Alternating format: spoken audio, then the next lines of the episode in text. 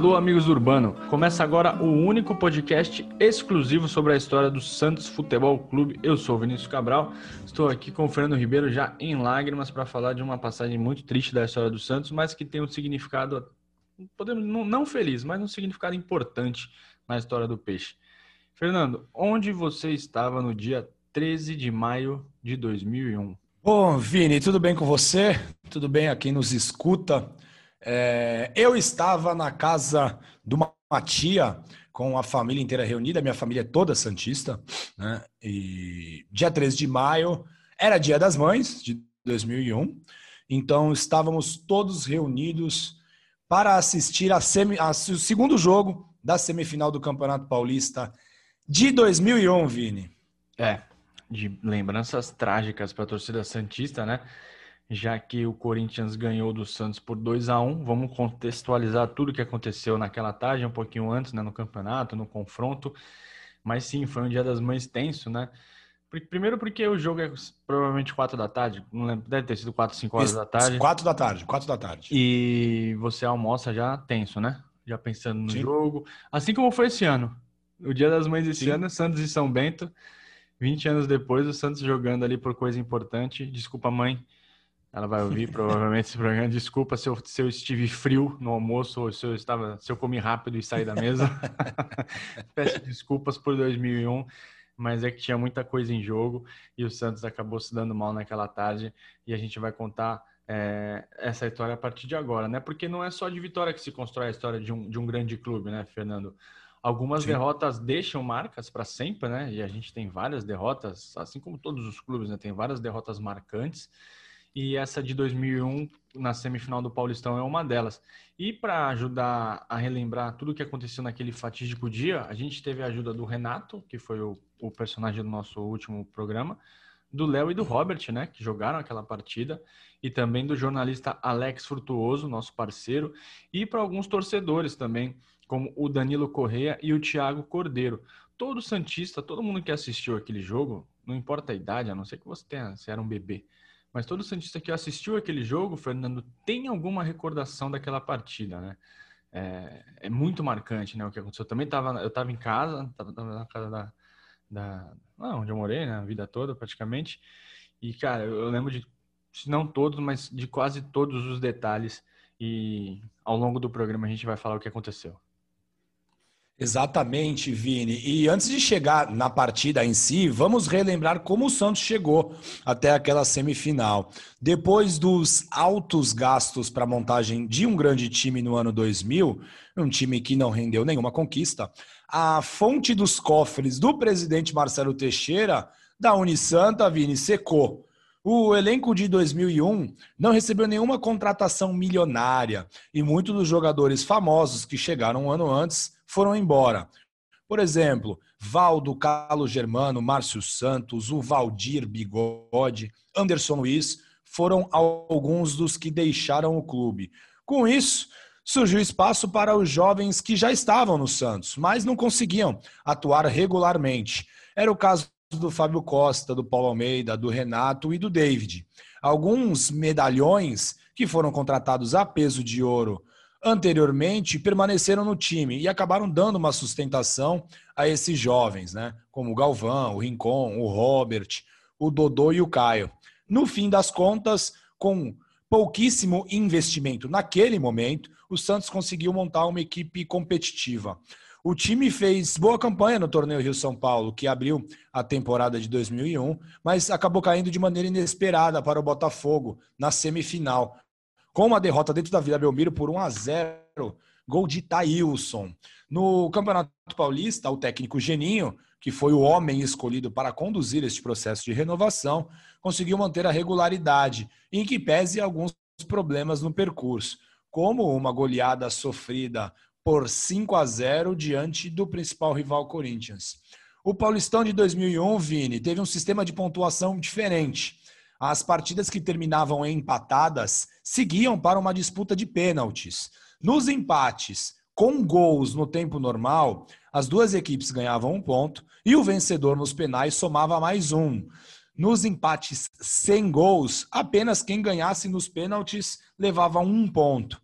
O Santos empatou apenas uma partida na sexta rodada diante do União São João de Araras, mas acabou ganhando nos pênaltis após um a um no placar. Uma outra novidade também, Vini, era que tinha dois árbitros em cada partida. Né? O objetivo era que os apitadores estivessem mais próximos das jogadas para evitar erros. É, dessas duas coisas aí, eu acho que a disputa de pênalti é legal porque dá uma agitada nas coisas, né? Acho, acho bacana, vez ou outra vai. Geralmente acontece em campeonatos da base, mas eu lembro que eu gostei. E, e você vê, não é por coincidência, o Santos só empatou um jogo, né? Os times é, é, buscavam mais, enfim. Eu gostava disso, acho que pô, um 0x0 é muito. Pode ser um 0x0 bom, mas tende a ser 0x0 chato e aí ninguém ganha ponto, vai para os pênaltis, achava bacana. E sobre dois juízes, sou contra, né? Quanto menos juiz em campo, melhor, cara. A chance deles errarem é maior ainda. E a gente revendo esse jogo, era um critério. Mas foi muito diferentes. elogiado, é. Foi, foi muito foi... elogiado. Não, mas você vê, a gente vai entrar isso mais no detalhe daqui a pouco. Era um... É difícil, né, cara, você seguir o mesmo critério, né? Sim. A gente sim. vê agora jogando. É que, óbvio que eu vou falar agora não tem nada a ver com 2001, mas você vê um jogo da Eurocopa e você vê um jogo do Brasileirão, parece que é, a... é outra regra, né? Sim, é outra regra sim. de interpretação de tudo. E aí você tem dois caras para marcar uma falta que foi no campo, no outro ele não marca, enfim, fica complicado. Mas naquela semifinal não teve nada de errado, não, né? Tirando que eles deram qualquer coisa era falta, né? O jogo foi muito pegado, enfim. Sim. E, Fernando, você falou de uma, da, da derrota por 5 a 0 Eu lembro que foi desastrosa aquela tarde. E o Santos também teve uma sequência ruim de, de, de, uma sequência ruim, né? Perdeu quatro partidas seguidas entre a sétima e a décima rodada. Só que depois disso, o time do Geninho engatou uma sequência de cinco vitórias consecutivas. E aí, com isso, levou o time para a semifinal. O Santos encerrou a primeira fase no segundo lugar, com 29 pontos, só dois pontos atrás da Ponte. A Ponte tinha um, tinha um forte time e foi a primeira colocada. O Corinthians foi o terceiro e o quarto colocado foi o Botafogo de Ribeirão Preto. O Corinthians chegou até a semifinal depois de uma arrancada impressionante, né? Eles começaram mal o campeonato, só venceram um jogo nos sete primeiros e depois engataram sete vitórias seguidas nas oito últimas rodadas. O time era comandado pelo Vanderlei Luxemburgo, né? Depois da. O Lucha estava meio em baixa, né? Depois da passagem dele pela seleção brasileira, tudo que rolou na vida, na vida pessoal do, do Vanderlei, é, que na época era o melhor treinador brasileiro, né? Sejamos justos, acho que foi o melhor que eu vi no auge ali dos anos 90 até a primeira metade dos anos 2000, 2000 não, até depois, né, 2007, 2008 ele estava bem ainda. É, o Sim. Luxemburgo entre no, dos anos 90 e anos 2000, no auge, para mim foi o melhor técnico que eu vi no, no futebol brasileiro. E ele estava babando, né, para mostrar que ainda tinha garrafa vazia para vender. E naquela época, Fernanda, ele ainda não falava Modric, Hakiki, ele não falava aquelas coisas ainda, né? É, pô, entrem no canal do Lucha e vejam a análise sobre a seleção croata de 2008, gente, no canal do Lucha no YouTube. É fantástico.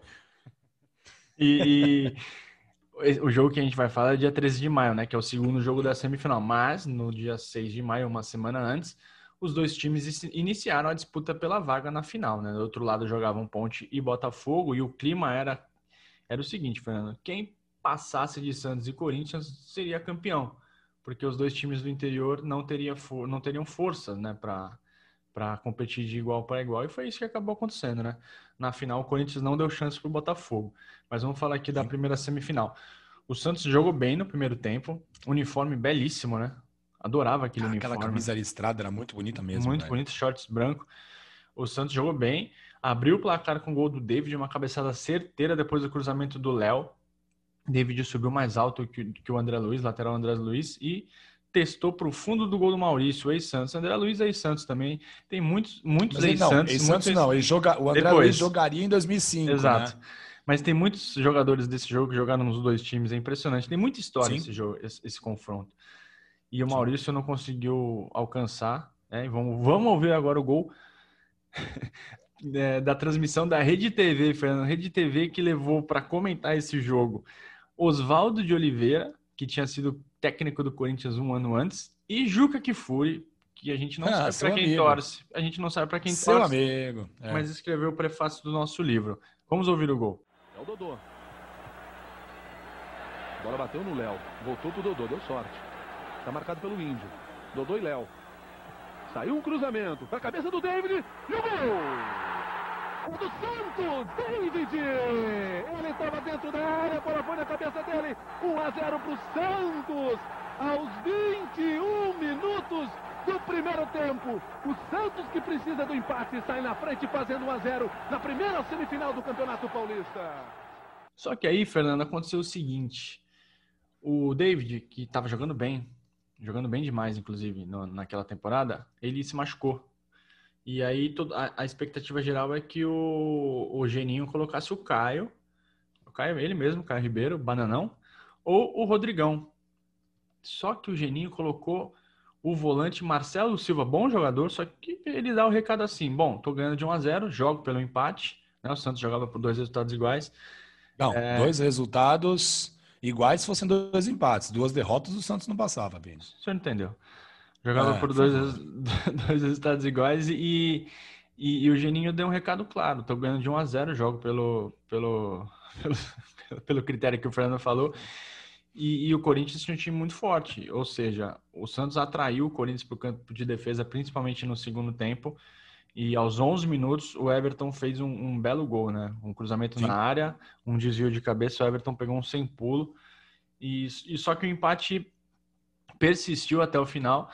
Uh, enquanto o Geninho trouxe o Santos para a defesa, o Luxemburgo levou o, o Corinthians para o ataque. E Fernando, alguns anos depois desse jogo, eu não lembro que ano vai ser, talvez 2008, 2009, eu encontrei o Geninho num restaurante aqui em Santos. E ele estava lá degustando o seu belo parmegiana. E eu ia falar com ele, falei, bom, não, não vou. Imagina o cara falar comigo com a boca cheia de molho, queijo. Falei, eu ia Você perguntando, é, por quê? É, por que, por que, o Marcelo Silva? Por que o Marcelo Silva e não o Rodrigão, Geninho? Por que, que você fez Sim. isso? Eu deixei quieto, Sim. vou deixar essa dúvida no ar para sempre. e Vini, foi nessa partida que você comentou agora que o meia Ricardinho utilizou o ponto eletrônico. O jogador atuou durante os 90 minutos com um dispositivo de áudio em um dos ouvidos, podendo assim escutar claramente as orientações do técnico Vanderlei Luxemburgo e da comissão técnica do Corinthians. A prática não é permitida pela regra e o Santos chegou a esboçar um processo na Justiça Desportiva para ganhar os pontos da partida. É, não há como comprovar que a facilidade em receber orientações tenha melhorado o desempenho do Ricardinho e do próprio time do Corinthians. Mas, evidentemente, houve uma prática ilegal naquela partida. E essa situação jogou ainda mais lenha na fogueira da semifinal. Durante a semana, muito se falou sobre em nó tático, que era é, é, um commodity na imprensa esportiva na época. Né? Todo mundo dava nó tático em todo mundo. E, e, ambos os comandantes entraram nessa, né? E esconderam a escalação de suas equipes até minutos antes da partida. O atacante David não treinou com bola durante a semana e fez, Vini, algumas atividades escondido da imprensa.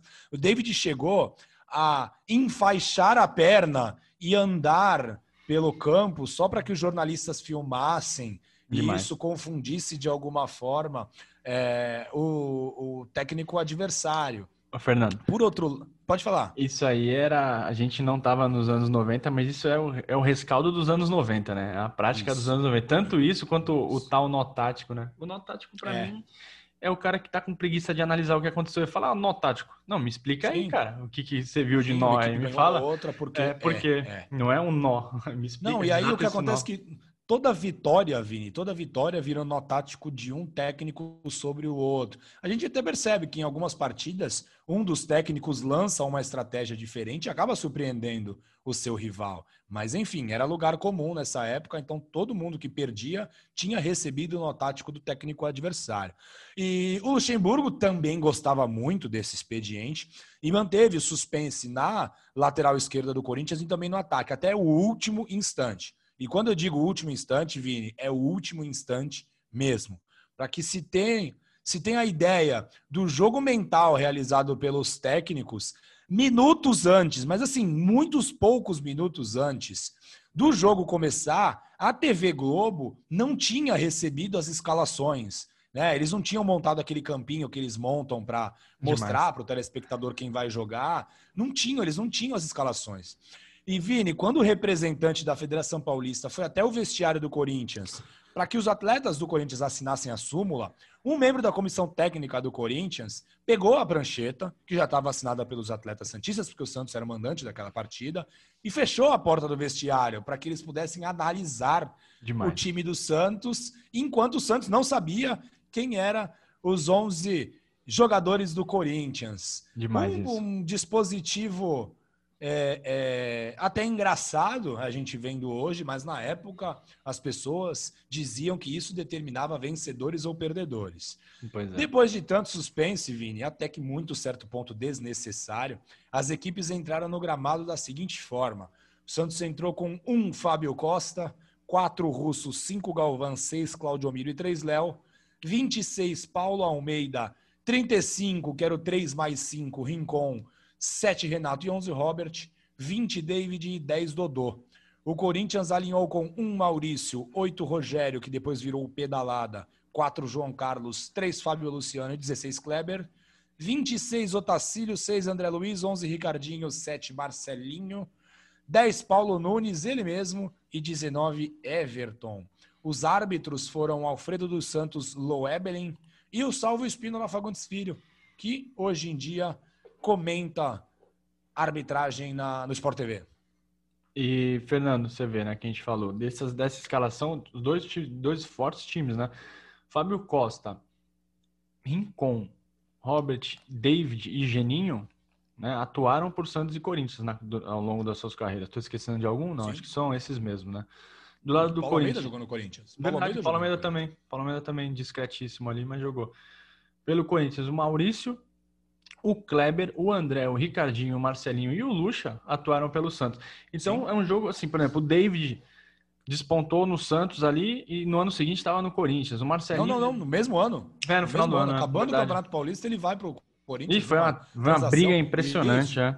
José Calil brigou muito com ele depois. Nossa, que briga. Quem é de Santos viu essa briga ao vivo, foi é, impressionante. É, tio, Patinha, tio Patinhas do futebol brasileiro. O Marcelinho. Que frase. Que, Porra, que, que, frase cunhada por José Calil, cara. E ele falava é? assim, na briga era assim. É, eu sei onde você mora. O David Bravo tava mais gago Sim. do que nunca. Eu sei onde Sim. você mora. Daí o Calil falou, eu vou lá no CT. Foi uma coisa ridícula. O... Sensacional. E o Marcelinho jogou no Santos. Ele quis dizer, ele quis dizer que o David guardava dinheiro, né? O David não entendeu, Vini. E, e, e, tinha um veículo de imprensa. O David também não entendeu isso. O, o Marcelinho veio para o Santos jogou no Santos no mesmo ano, então era um, era um confronto recheado de peculiaridades, né? O Lucha também já tinha feito muito sucesso pelo Santos, enfim. E Ricardinho veio pouco tempo depois do Santos, provando que o Santos é, é um time masoquista. A gente também um pouco, né? Por falar desse jogo. Enfim, um acontece.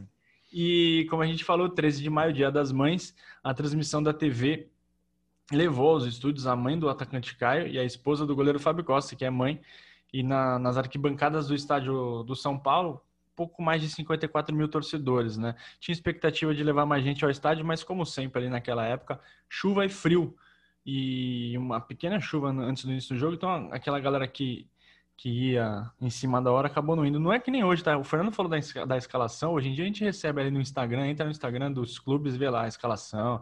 Antigamente era meio zona, você comprava ingresso na hora, a escalação vinha na hora. É, a gente reclama de hoje, mas está muito mais organizado, né? Tá, a, bola tá, come... tá. A, a, bola começou a rolar às quatro da tarde e o jogo foi, cara, vale muito a pena ver esse jogo de verdade. A gente reviu o jogo, foi muito emocionante. O primeiro, te... o primeiro tempo é algo muito, assim, se é na hoje em dia, se aquele esse primeiro tempo acontece hoje em dia, era a imprensa inteira dizendo que o futebol brasileiro voltou e tal. É, foi um primeiro é. tempo muito emocionante. Foi, aconteceu de tudo. O Everton logo de cara tentou encobrir o Fábio Costa, ele recebeu meio na diagonal, assim, o Fábio Costa tirou o ângulo dele, ele deu uma cavadinha, a bola saiu torta, o Paulo Nunes quase fez, o Paulo Nunes estava em uma fase ali, não fazia gol, mas quase fez. É, sete minutos depois, o Santos deu o troco, o Robert perdeu uma chance, aliás, o Robert, como jogou bola nesses dois jogos, Sim. impressionante o que o Robert Sim. jogou, Sim. daqui a pouco ele vai falar aqui com a gente. O jogo foi muito nervoso, Fernando. Os caras se xingando o tempo todo. O Paulo Almeida bateu demais esse dia. Cotovelada no nuca do Paulo Nunes. Do nada, assim, tipo, começo sim, do jogo, sim, assim, sim. ah, pum, cotovelada. é o Paulo Nunes, eu vou te pegar, seu moleque. E, e assim. e Até que aos 17 minutos, a defesa do Corinthians saiu jogando errado. E, bom, melhor do que a gente contar, Fernando, é ouvir quem participou daquele lance. No caso, o Robert vai contar pra gente o que aconteceu. Então, eu lembro muito bem daquele lance. Eu interceptei um passe no meio campo. É... Não sei se foi do, do zagueiro João Carlos ou do Otacílio. E eu saí de parada pro gol, né? Saí de parada pro gol e ia fazer o gol e fui calçado pelo, pelo Otacílio ali na corrida, né? Ele conseguiu se recuperar e deu tempo de, de me derrubar. Ah, tava na minha mente já fazer o gol, é, tirar do goleiro. Mas na hora que ia finalizar, já dentro da área, eu fui, fui calçado ali e foi pênalti, né? Bom, vocês ouviram aí o Robert falando tudo o que aconteceu, e aí na cobrança é, ficou aquela tensão no ar, né? Muita gente perguntou por que, que o Rincon não bateu o pênalti. Só que o último pênalti antes daquele contra o Corinthians, contra o Mogi, na, na, rodada, na última rodada da fase de classificação, quem bateu foi o Dodô e ele fez. Dodô, um dos principais ídolos do Fernando. Parece que o Fernando tem, um, tem uma tatuagem, né? 10 Dodô nas suas costas. Isso, isso. E é uma imagem ele vibrando muito, Vini. Ah, o Dodô. O Dodô é impressionante, cara. E pior que ele vai ficar para a história como craque, né? É, ele, para mim, foi um já grande ficou, jogador. Ele é um grande jogador. Ele foi um grande jogador. Ele tinha muitas qualidades, né? Mas ele não era craque. Ah, ele era muito disperso. Muito e ele disperso. também não só Nesse fazia. jogo, então. Ele também não só fazia gol bonito. Ele fazia muito gol, mas não fazia gol, só gol bonito. Era um bom jogador, é, mas faltava. É. Ele era um, é, é, como se fosse um, um pato. Um pato isso. um pouquinho antes do pato. Isso. É isso. É um isso talento aí, impressionante. É, um pré-pato. É, é um, é um patinho. E, e, e, é um talento impressionante que, que acho que acabou sendo. Poderia ter sido mais. Poderia ter ido mais longe, poderia, é, isso. Enfim. E aí ele bateu, deu uma corridinha Ai. Ai. meu Deus do céu. Deu uma corridinha e bateu na trave, bateu a meia altura na trave. No rebote, o Robert quase fez o gol, né? Ele dá, ele dá uma Sim. limpada, bate, aí o Maurício, o Maurício se encaixa, né? Enfim, gente, aí teve a polêmica de que o, o, após a partida o Geninho falou que era o Rincon, teria que ter batido aquele pênalti. Abre aspas pro Geninho. Pedi a ele que me disse que o Dodô ia bater e não assumiu a responsabilidade. Só se eu entrasse em campo para mudar. O Rincon afirmou que o Dodô estava batendo os pênaltis pensando na artilharia e que estava fazendo muito bem. E Vini, ainda não refeitos do gol perdido nos penais, os Santistas viveram um dos muitos dramas naquela partida. É, dois minutos depois do chute do Dodô na trave, o Galvão derrubou o Everton na área. Sim, pasmem, não foi o Claudio Miro que fez o pênalti naquela partida, porque o Claudio Miro adorava fazer. Eu nunca vi um jogador gostar tanto de fazer pênaltis que nem o Claudio Miro. Ele simplesmente ignorava que tinha marcação na grande área. Tem o Alisson? Qualquer... Então, mas em qualquer. Não é que o Alisson é mais toque na. De mão, com a né? mão na bola, né? O Claudio Miro não, cara, ele chegava chutando o, o, Enfim, é sensacional. Ele não tinha o mínimo pudor, velho. O cara, um, meio campo ou pequena área, ele chutava e não tava nem aí. Mas nesse jogo, quem fez o pênalti foi o argentino Galvão. É, o Marcelinho, que era um batedor fabuloso, fez exatamente igual ao nosso atacante Dodô. Acertou o poste direito de Fábio Costa. E, Vini, mais legal, porque depois que o Marcelinho perde o pênalti, o Galvão mete aquela frase, vai se criando um clima terrível que é sensacional. E assim, né, Vini? É, eu lembro, eu lembro que quando sai esse pênalti do Corinthians, né? Qual é a chance de uma partida em poucos minutos ter dois pênaltis e os dois perderem os pênaltis. É, é. muito difícil isso acontecer. Muito. Então, para mim, era certeza que ali era gol do Corinthians e, e, o desespero maior foi esse. Mas quando o Marcelinho perde, é uma comemoração como se fosse um gol, né? Fábio Costa sai xingando ele, né? Isso, e, e apontando o dedo, é, é muito sensacional. E os pênaltis desperdiçados deixaram as equipes ainda mais nervosas, né? A temperatura subiu muito. E foi neste clima que o Santos abriu o marcador. O Maurício, goleiro, saiu errado né, na reposição de bola. O Robert acionou o Russo pela direita. E o Russo, mesmo marcado pelo lateral Kleber, conseguiu cruzar para o meio da área. O volante Renato chegava de trás e com uma testada certeira mandou o couro às redes, como diria jornalistas esportivas antigos. Vamos ouvir na narração do Galvão Bueno esse belíssimo gol do Renato. Não foi bonito, Vini, mas para mim foi muito importante. Esperto o Robert toca da direita com o Russo. Lá vai ele para cima da marcação de Kleber. O David na área, Dodô também. Olha o cruzamento, é bom. Toque de cabeça. Gol!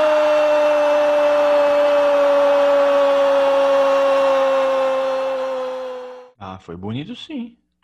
Ele vem com tudo ali por trás.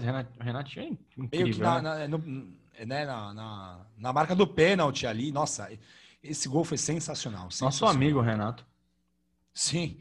Peixe 1 a 0 Euforia, né, nas arquibancadas e em todo lugar do mundo onde um Santista acompanhava a partida. Vini, qual foi a sua reação quando sai esse gol? Conta ah, pra gente. Doideira, né, cara? Doideira, loucura. Porque é o que você falou, dois pênaltis perdidos, você faz um gol. Porra. Não vai tomar gol agora no primeiro tempo.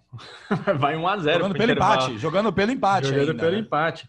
E, a, cara, a tensão que o Santista tava nesse jogo, eu acho que era maior ainda do que estava na final de um ano antes contra o São Paulo.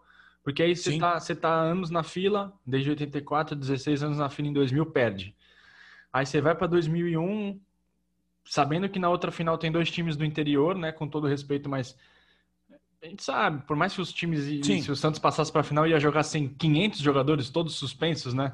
Mas... Expulsos, sim, sim. É, mas você sabe que o Santos seria campeão contra o Botafogo ou contra a Ponte Preta, né? E então era uma carga maior de nervosismo. Então, quando você faz um a 0 você fala, meu, é agora, pô, 1 a 0 final do primeiro tempo, vamos segundo tempo ganhando de 1 a 0 time bem, o Santos estava jogando sim. bem. É hoje. Sim, sim. É hoje. Mas esse é hoje, seu Vini, durou apenas dois minutos. Porque, né, dois minutos depois do nosso pênalti, eles tiveram um penal a favor deles. E dois minutos após o nosso gol, gol deles. O Marcelinho recebeu de André Luiz na entrada da área, virou rápido e bateu no canto do Fábio Costa. A bola bateu na trave, correu pela linha do gol, bateu na outra trave e entrou. Ou seja, com doses absurdas e requintes imensos de crueldade.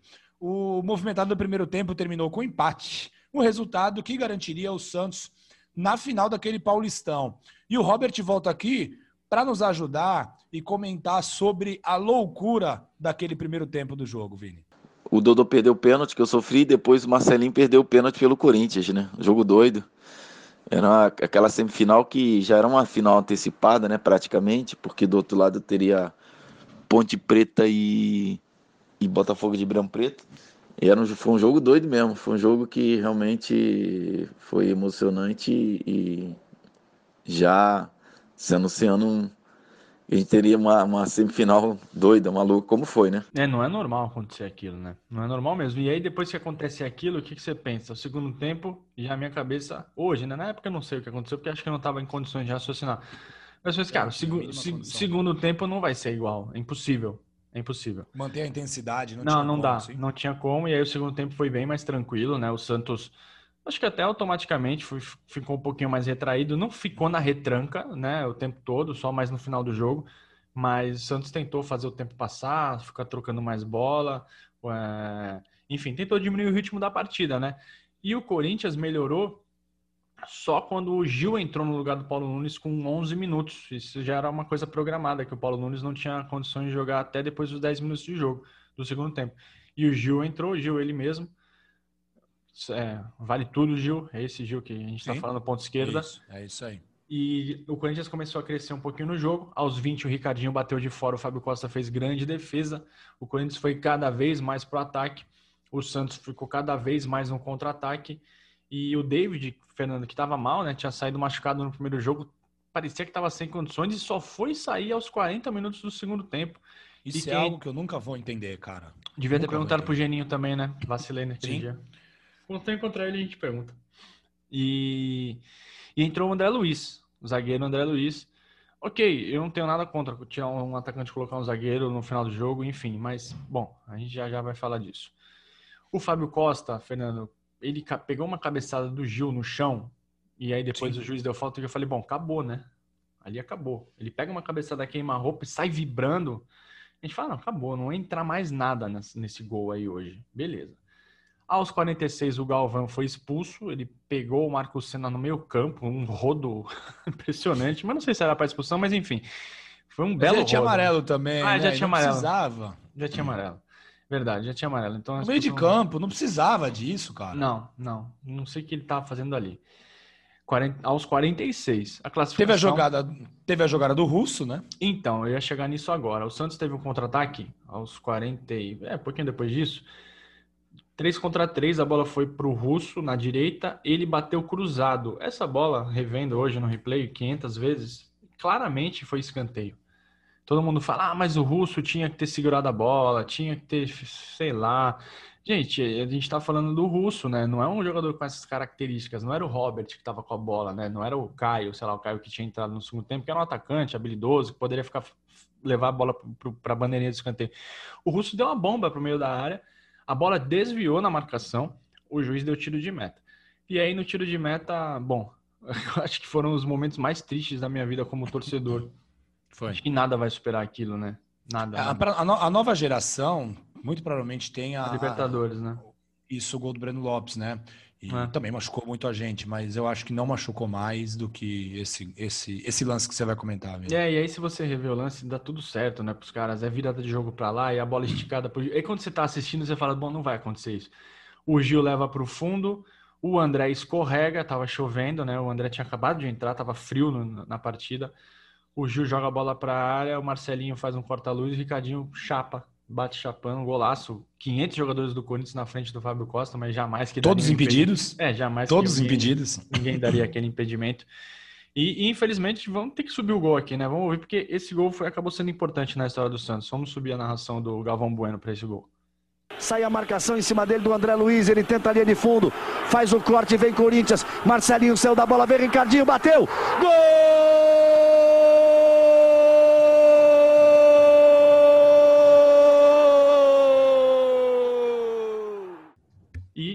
Depois de 20 anos, a gente pode falar com frieza, né? Foi um golaço, né? Impressionante, Ricardinho. Foi. Foi. O cara pegar um Ele, a, a, bola, a, bola entrou, a bola entrou no único lugar que ela poderia entrar no gol, né? Assim, é. Se ela fosse um pouquinho mais para um lado, o Fábio, o Fábio, defendia. Se ela fosse para o outro, batia na trave e saía. Comemoração, foi, ele foi... Comemoração irritante do Ricardinho, né? Batendo no peito. Nossa, credo. É. E Robert vai contar aqui pra gente o que ele lembra daquele lance, né? De quem tava lá. É, aquele gol do Ricardinho, né? Foi uma facada no coração, foi uma, foi uma, uma ducha de água fria, foi, foi realmente é, complicado, né?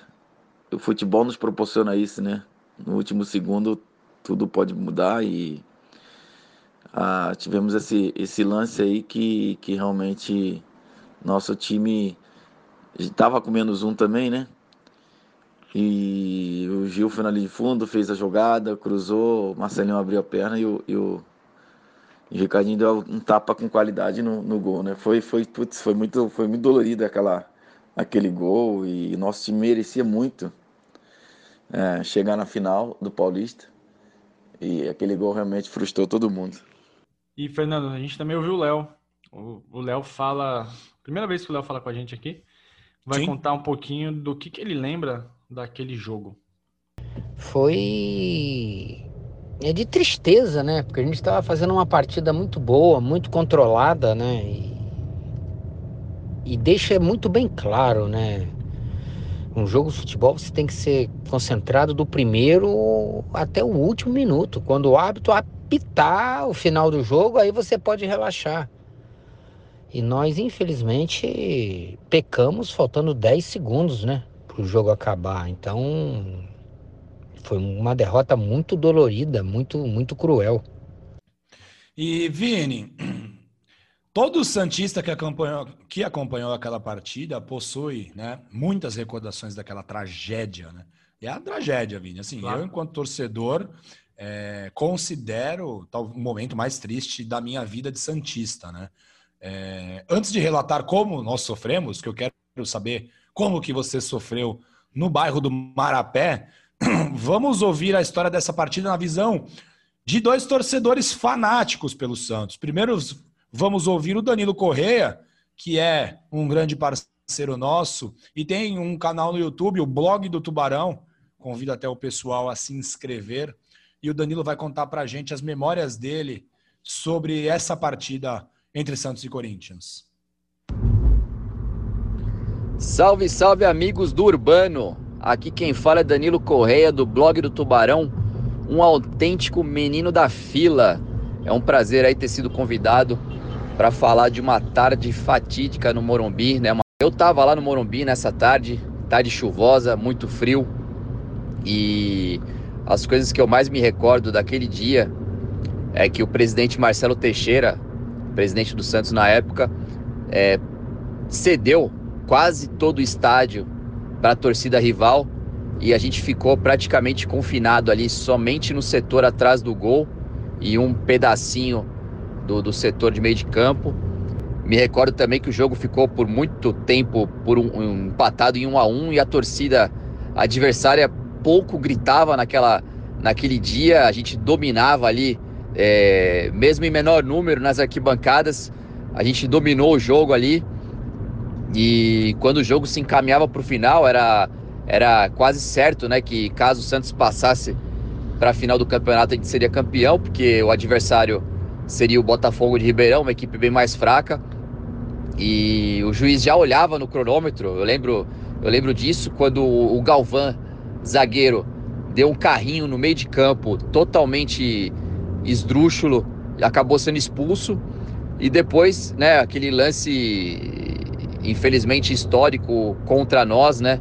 Em que o, o ponta esquerda Gil domina a bola na linha de fundo, o André Luiz escorrega, passa lotado e o Ricardinho acaba marcando o gol com vários jogadores ali na frente do goleiro Fábio Costa. Acredito que se fosse hoje, o VAR até impugnaria esse gol, porque eram vários jogadores ali na frente dele atrapalhando, mas tivemos que amargar o, essa derrota aí muito dolorosa mas que no ano seguinte a gente acabou dando troco com juros e correção monetária naquela final espetacular do Campeonato Brasileiro de 2002.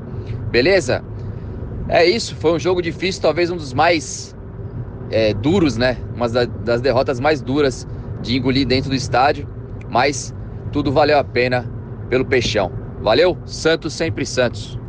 Uh, e Vini, outro Santista que sofreu naquela tarde vai nos contar onde estava e o que lembra daquela partida é o Thiago Cordeiro. O Thiago, que é um ícone do Twitter e que acompanha o Peixe lá de onde ele mora hoje. O Thiago é de Santos, mas hoje está radicado em Minas Gerais. Inclusive, me recepcionou muito bem quando eu fui ver Santos e Cruzeiro lá em Belo Horizonte. O Thiago é uma figura muito legal e vai contar pra gente o que ele viveu naquela tarde. Vai daí, Tiagão.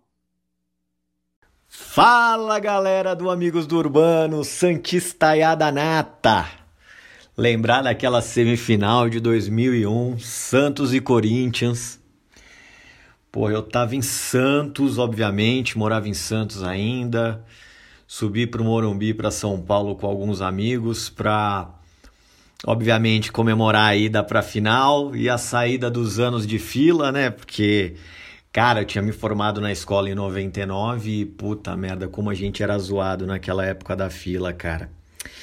E, pô, a gente subiu numa expectativa muito grande, né? De ser um dia muito legal, de ser um dia de, de comemorar o, passo pra final, mas infelizmente, no final do jogo, nos acréscimos, o André Luiz, ô André Luiz! Deu aquela mancada porque devia ter quebrado o cara no meio e infelizmente a gente não conseguiu essa final. Eu acredito na vida que Deus escreve certo por linhas tortas, então não era para ser. A gente um pouquinho mais para frente a gente saiu dessa fila e a gente pôde comemorar muito. Talvez se a gente tivesse sido campeão desse paulista, talvez as coisas tivessem sido diferentes um pouco mais para frente. E graças a Deus é, as coisas se tornaram excelentes e a gente pôde vibrar demais e agradecer demais. É isso aí, rapaziada do Amigos do Urbano. Um abraço para vocês e vambora! É, Vini, não adianta. Quem viveu esse momento nunca vai esquecer, né? E conta pra gente, Vini. Quando é, aquela tava... bola estufa é. a rede que aconteceu na sua tava vida? em casa, tava lá com meus pais, minha avó, tava o Plínio, meu camarada, meu, meu amigão, a gente tava vendo o jogo junto. Grande Plínio, grande Plínio. Grande Plínio. E aí, cara, o... quando o gol do Ricardinho, quando o Ricardinho faz o gol, ainda tem jogo, né? O Santos ainda tem um. O Santos dá um chute, agora acho que é o Russo. Segundos. Não, o Russo Isso. ainda dá uma bomba pro gol que passa, foi na bandeira Ou é o. Caio? É, um dos dois dá um chute forte assim, mas a bola Isso. vai totalmente sem direção. Eu caí assim no chão, é, eu caí e nem olhei mais pra televisão, e aí fui só levantar um tempão depois, assim. E aí eu lembro que minha mãe falou assim: é, calma que ano que vem tem mais. Eu, eu pensei assim, puta, ano que vem tem mais o quê? Tem mais derrota, tem mais tristeza, tem mais eliminação. Mas ela já tava ali mostrando seus poderes de vidente. E ano que vem teve mais e teve lindamente, né? O Santos. Daqui a pouco a gente fala disso, mas é muito impensável é, aconteceu o que aconteceu um ano e meio depois ali, né? Porque a gente Sim. tava no fundo do poço depois daquele gol do Ricardinho. Eu, como torcedor, Sim. tava, um moleque, 16 anos, pensava assim, puta, amanhã tem que ir pro colégio. Sabe aquelas coisas? amanhã Sim, precisa levantar difícil. da cama, enfim. Foi, foi o gol do Breno Lopes não fez nem cócegas, eu acho. É, para esse gol do Ricardinho. É um gol do o gol do Breno Lopes é um gol muito duro, triste, terrível, mas a gente já agora tá velho, né? Tá velho. E o gol do Ricardinho não, tinha- eu, eu tinha 16 anos por aí. Enfim, foi foi foi meio É, tem triste. uma E você? questão aí. É, tem uma questão aí, Vini, que assim, o, o gol do Breno Lopes, nós já vimos o Santos campeão da Libertadores, né? Então eu acho que isso ameniza um pouquinho. Mas o, o- esse gol do Ricardinho, eu, eu tinha 17 anos na época, e eu nunca tinha visto o Santos campeão, né? Então esse gol, ele, ele tira a possibilidade, assim, eu lembro que eu estava, né, como eu disse, com a minha família, e estávamos eu, meu irmão, meu primo, meu tio, já combinando, porque o jogo já tinha acabado, né? Então já sabíamos que era o Botafogo de Ribeirão Preto que enfrentaria, que, que estava na final. O Botafogo também foi buscar um resultado, que a Ponte fez 3 a 1 no Botafogo. Botafogo abriu o placar, a Ponte virou para 3 a 1 e o Botafogo foi buscar o empate para ir à final. E a gente já estava combinando para ir para Ribeirão Preto, né? Sim, o carro, vamos como? Vamos ver, é, vamos de carro, é, vamos ver alguma caravana.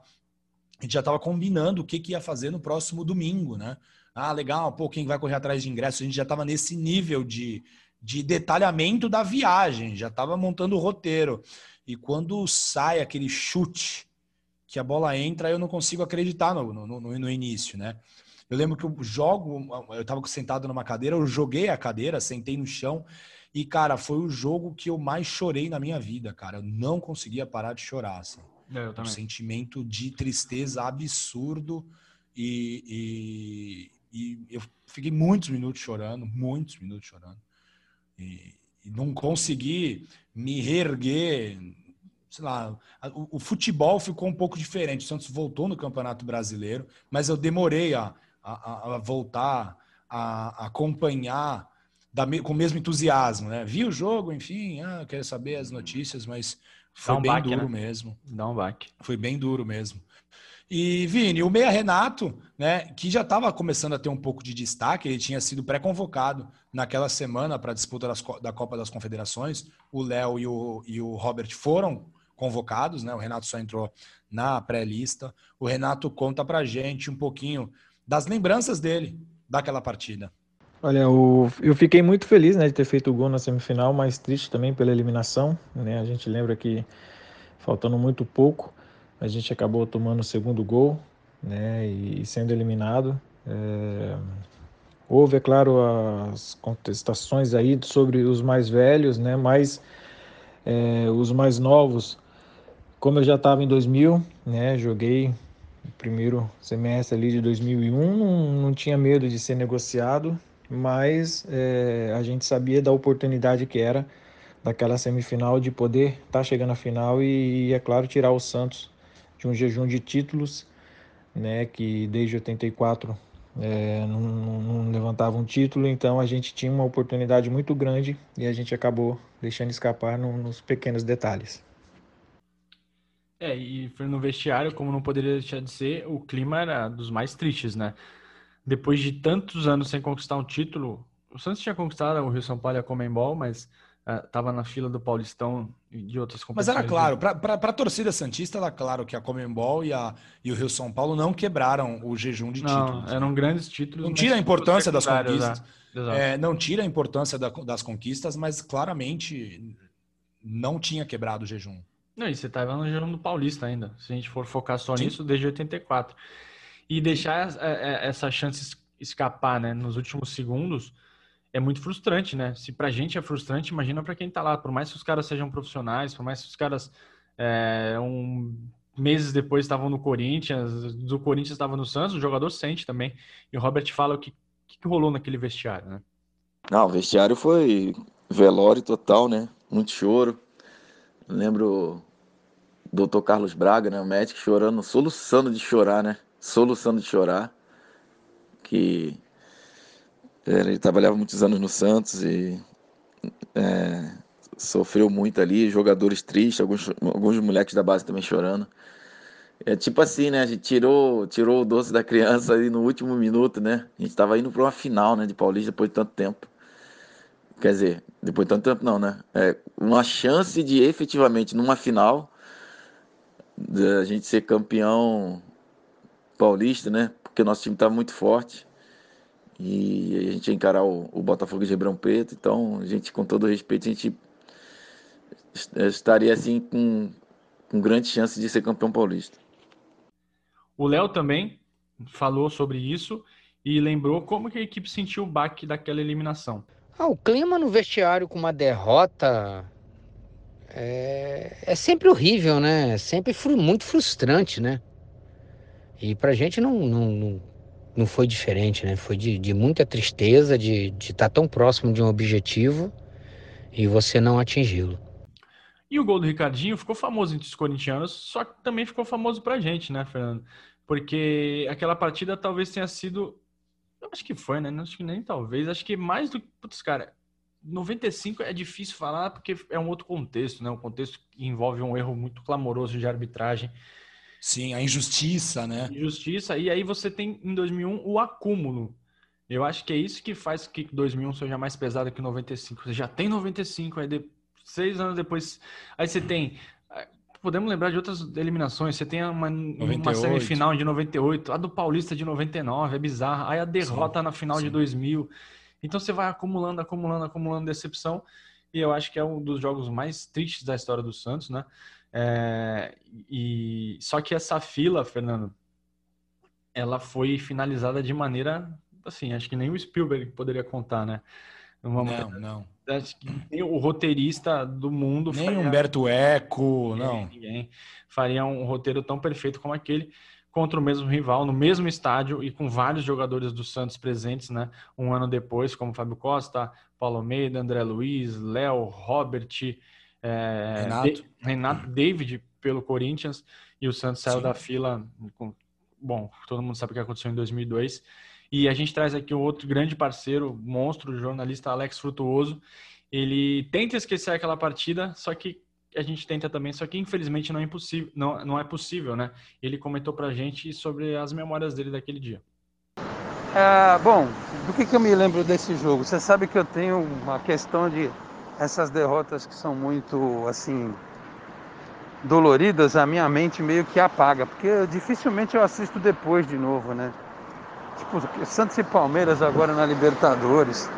Santos e Boca 2003. Jogo com Barcelona. Que eu nunca vi de novo. É... Santos e Botafogo 95. Sim, eu me lembro que eu vi esse jogo na minha sogra, na casa dos meus sogros, né? Meu sogro é santista. Um dos meus cunhados também é, o outro é corintiano, né? E aquilo, era, era um time que se tivesse ido para a final tinha sido campeão, né? Porque foi o Botafogo de Ribeirão Preto muito fraco na decisão, né?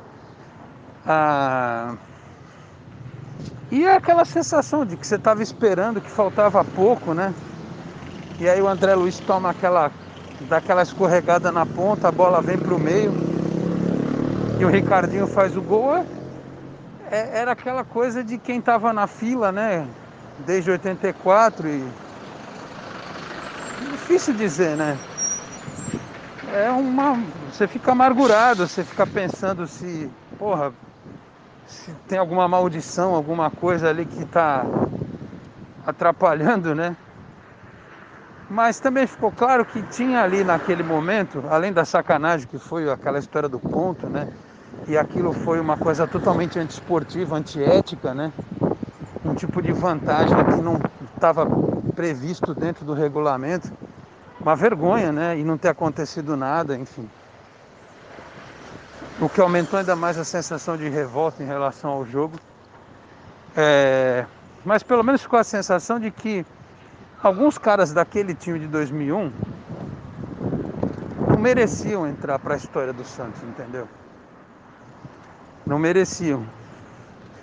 E se a gente tivesse saído da fila ali, talvez 2002 não acontecesse como aconteceu. Então hoje eu vejo aquilo como um mal necessário. Aquela derrota daquele jeito foi um mal necessário. Porque no ano seguinte a gente jogou contra o Corinthians cinco vezes e ganhou as cinco. Né? Amistoso, as duas finais, Campeonato Brasileiro, enfim. Gol de bicicleta do Alberto no, no Pacaembu. É, eu acho que valeu a pena, pelo que aconteceu no ano seguinte. Então eu nem computo, eu computo aquela derrota como uma sofrida pela forma como foi, mas que foi plenamente compensada pelo que aconteceu no ano seguinte. Outras não foram não foram superadas. Eu acho, por exemplo, que as vitórias sobre o Boca o ano passado na Libertadores não vingam 2003. É, nenhuma vitória do Santos sobre o Botafogo vinga 95. Que dirá o Barcelona, sabe Deus quando a gente vai jogar com os caras de novo. Mas eu acho que 2002 é, é, compensou aquele 2001. E o que ficou de ensinamento de 2001? Porque 2001, essa tragédia, que completou 20 anos agora, no dia 13 de maio de 2021, é, foi um ensinamento. Nós não notamos isso naquele momento, né? Obviamente, claro, para você entender possível. a história, você precisa se afastar um pouco dela. É, e tanto o Léo, o lateral esquerdo que estava naquela partida, quanto o Renato, volante, que jogava um pouco mais à frente naquela partida, é, também estava lá, né? Eles comentam com a gente o que ficou de ensinamento daquela tragédia. Primeiro vamos ouvir o nosso eterno lateral esquerdo, Léo. O ensinamento que fica é você nunca desistir. Você sempre seguir teus sonhos, você sempre seguir o que você acha correto e buscar sempre os resultados. Esse é o ensinamento de a gente veio de um, de um, de um resultado frustrante e transformou esse resultado frustrante em motivação. Então, esse é o, é o grande legado, é o grande ensinamento que fica. E na sequência, a gente chama o ídolo Renato para contar sobre a importância né, daquele momento, daquela é, tristeza para o surgimento de vitórias em seguida. Vai daí, Renato.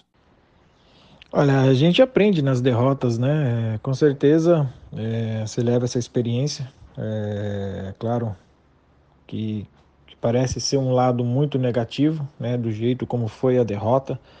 Né? Acredito que se o gol saísse no comecinho do segundo tempo e a gente tivesse em cima e não conseguido reverter o placar, né? Seria uma derrota, mas que a gente tentou e você no final você levar essa derrota, né? Faltando poucos segundos para acabar o jogo, né? Então ela acaba sendo mais dolorida, né? Mais indigesta, como a gente frisa também. E é claro, te torna mais cascudo, você vai aprender no que você acabou errando, né? E, e, te, e te acaba de uma certa maneira, né? Você ficando, é, eu acho que mais forte mentalmente para que no futuro é, as coisas possam sempre estar melhorando diante de uma situação que você já viveu. E assim, é, essa derrota de 2001 iniciou um processo de renovação que talvez tenha sido acelerado, né? Com Forçado, né? O, o, o desfecho disso tudo. O Robert comenta com a gente e conta também sobre a influência desta partida de 2001 para a conquista do Campeonato Brasileiro de 2002. É, essa derrota de 2001 só fez acelerar o processo de, de renovação do, da equipe, né? Do elenco, né? Na marra, vamos dizer assim, né? A renovação foi meio, meio feito que na marra, porque o presidente Teixeira investiu muito em jogadores de nome, jogadores de, de, de peso, jogadores cascudos para ganhar, né? Os campeonatos, desde quando ele retornou em 2000 e 2001, e esse processo só foi esse processo foi interrompido por conta de, de dívidas, aí o Santos não estava arrecadando tanto, é, salários atras, começaram a atrasar, a receita, as receitas caíram muito, né? Porque mais uma frustração. A gente tinha sido vice-campeão em 2000 e, e, caiu em 2001, né? É, tanto Copa do Brasil também, é, Brasileirão, a gente, o Santos não conseguiu bater campeão, né? E aí, financeiramente, isso foi ruim o Santos. E, e, praticamente o Santos tinha ninguém para vender da base ali. Eram muitos jogadores de nome, já veteranos quase. E aí se iniciou um processo de, de renovação até que a gente chega em, em 2002 com aquela molecada. E óbvio, aquele, aquela imagem de 2002, assim que a gente se classificou para a final contra o Corinthians, veio toda à tona. Mas era um outro, praticamente um grupo assim, bem renovado. A molecada com muita personalidade e jogadores com talento altíssimo, né? E a gente conseguiu dar o troco no Brasileiro, Brasileirão 2000, 2002, né, na final. Ainda que aquele momento que o Corinthians empata, vence, né, quer dizer, um momento que o Corinthians vence na, na partida, é, se o Corinthians fizesse mais um gol, ele, ele, ele poderia ser campeão. E logo na sequência a gente consegue o um empate e depois a gente consegue o gol da vitória com o Léo e ali já tinha sacramentado ali o, o título brasileiro de 2002. Então, 2002, vamos dizer assim, né? Vingou 2001. E legal, Vini, é, que o Léo, né, que vai agora conversar com a gente, participou das duas partidas. Ele esteve na tragédia em 2001 e na vitória em 2002. Ele esteve na tempestade em 2001 e na bonança um ano depois. E claro, naquela partida de 2002, todos se lembraram, né, do que aconteceu um ano antes. E o Léo conta pra gente o que, que passou pela cabeça dele, Vini, na partida de 2002 sobre 2001. Olha, passar pela cabeça sempre passa. Sempre passa. Porque a gente tinha a lembrança de um resultado negativo é, deixa sequelas, né? Então a gente ficou com isso na cabeça, né? Mas a gente tinha tempo para reverter. Então, nós colocamos na cabeça que tínhamos tempo e fizemos a coisa acontecer. A gente não esperou acontecer. A gente empatou o jogo e virou. Então, é, serviu de lição e logo depois a gente, contra o mesmo adversário, a gente pôde é, celebrar um título, né? Tão importante como foi o Campeonato Brasileiro. É, memórias, Vini, memórias. Para fechar essa história, porque assim, por que, que a gente trouxe um episódio tão triste da nossa história, né? A gente trouxe é, 2001, porque no próximo programa, Vini, nós vamos ter a presença do jornalista e escritor Alex Sabino. E o Alex Sabino escreveu um livro chamado O Time que Nunca Seria Campeão. E ele conta sobre a trajetória do time do Santos para chegar até o título de 2002. Então, se vocês hoje choraram junto com a gente, daqui a 15 dias vamos relembrar, até para que a gente consiga criar o contexto de como 2001 forjou 2002. É isso, o Renato até falou, né, sobre isso no último episódio de quando o Corinthians vira o jogo na final de 2002 contra o Santos, ele fala: "Não vamos deixar acontecer o que aconteceu no ano passado". Então os caras ficaram calejados ali, eles vão falar, nós vamos falar bastante sobre isso. É, mas a gente não, né? Quando o Corinthians virou aquele jogo, rapaz. Bom, a gente vai deixar para falar. A gente nunca falou, né? Acho que a gente nunca falou. Falou um pouquinho com o Renato. Não. Ali. Sim. A gente nunca falou, vamos falar de 2002, que ano que vem completa 20 anos, né? Incrível como o tempo passa. E, bom, bom contar com a presença do, do Sabino aqui, um cara é, escreve, um jornalista incrível. Na época ele era setorista do lance, tem um livro, a gente vai falar bastante sobre isso. E então daqui duas semanas vamos ouvir este programa. Eu estava pensando quando você falava do Robert aí, Fernando, o Robert estava em momentos chave da história do Santos. Né? O Robert às vezes é, acho que não dão a importância que ele tem, né?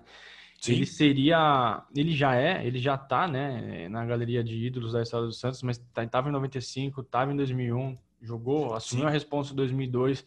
E, e, e, o curioso. Ele sai em 2002. Ele sai, ele sai em 2002, vai, vai para o São, São Caetano, Caetano, quase ganha uma Libertadores pelo São Caetano. E volta para liderar os meninos na final ali. Volta para ser campeão brasileiro.